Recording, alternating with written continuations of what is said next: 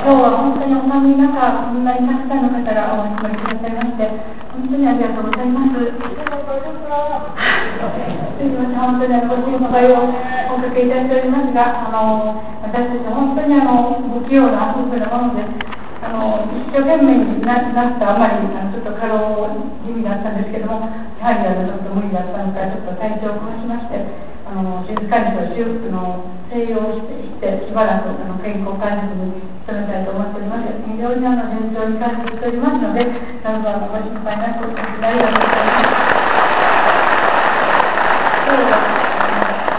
たくさんの国からあの多くの被害者の方々が一緒に過ごすことができました。本当にあの9年前の活動頃いつもあのお話しさせていただきますけれども、本当に銀座とか有楽町で、くらのチラシを配っても、たくさんの人が通られる日本の街の中でも、誰一人取っていただけないような時期、本当になの中で皆さんと一緒に頑張ってましたけども、コロナとしてて本当にどうなるんだろうと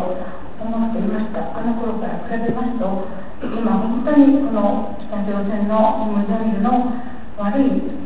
思いがこんなにたくさんの国々の人たち日本だけでなくたくさんの14カ国の国からもたくさんの被害者が出ているそしてそのことがこんなに明るみに出てきてそして国民の皆様の心の中にも本当に本当に恐ろしいことが現実にあったんだということがはっきりと下につけられたという、このような大きなことになったということを、私は本当にあのありがたいことだと思っています。なかなか非常にあの信じられないようなことでありましたために、あの私たちも非常にあのつまずきながらあのやってまいりましたけれども、本当にあの副会の皆様方、そしてあの国会議員の先生方、皆さん方の本当に高いご支援の中で、いろんな知恵を働かせてくださって、今回また潮風というあの家族の者たちの声を北朝鮮のあの閉鎖された中でなかなか向こうからの情報も出てこない。こちらからの言葉も届けられない中で短波放送を通じて家族の声を届けるということまで考えてくださってまあどこでそれが通じるかは分かりませんが私も昨日めぐみに呼びかけました。横田めぐみちゃんとはっきりと言いました。お母さんですよ。頑張ってますか？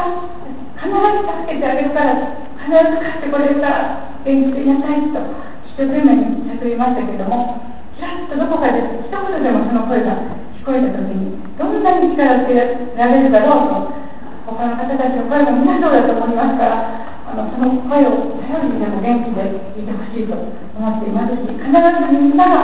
もう一人元気で帰ってくるときに、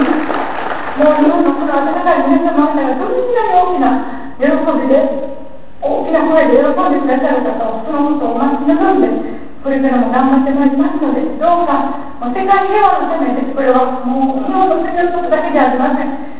世界の平和の危機が存在していること自体が世界の恐怖でありますからその世界が平和になるために皆さんと一緒に頑張っていきたいと思います。よろしくお願いします。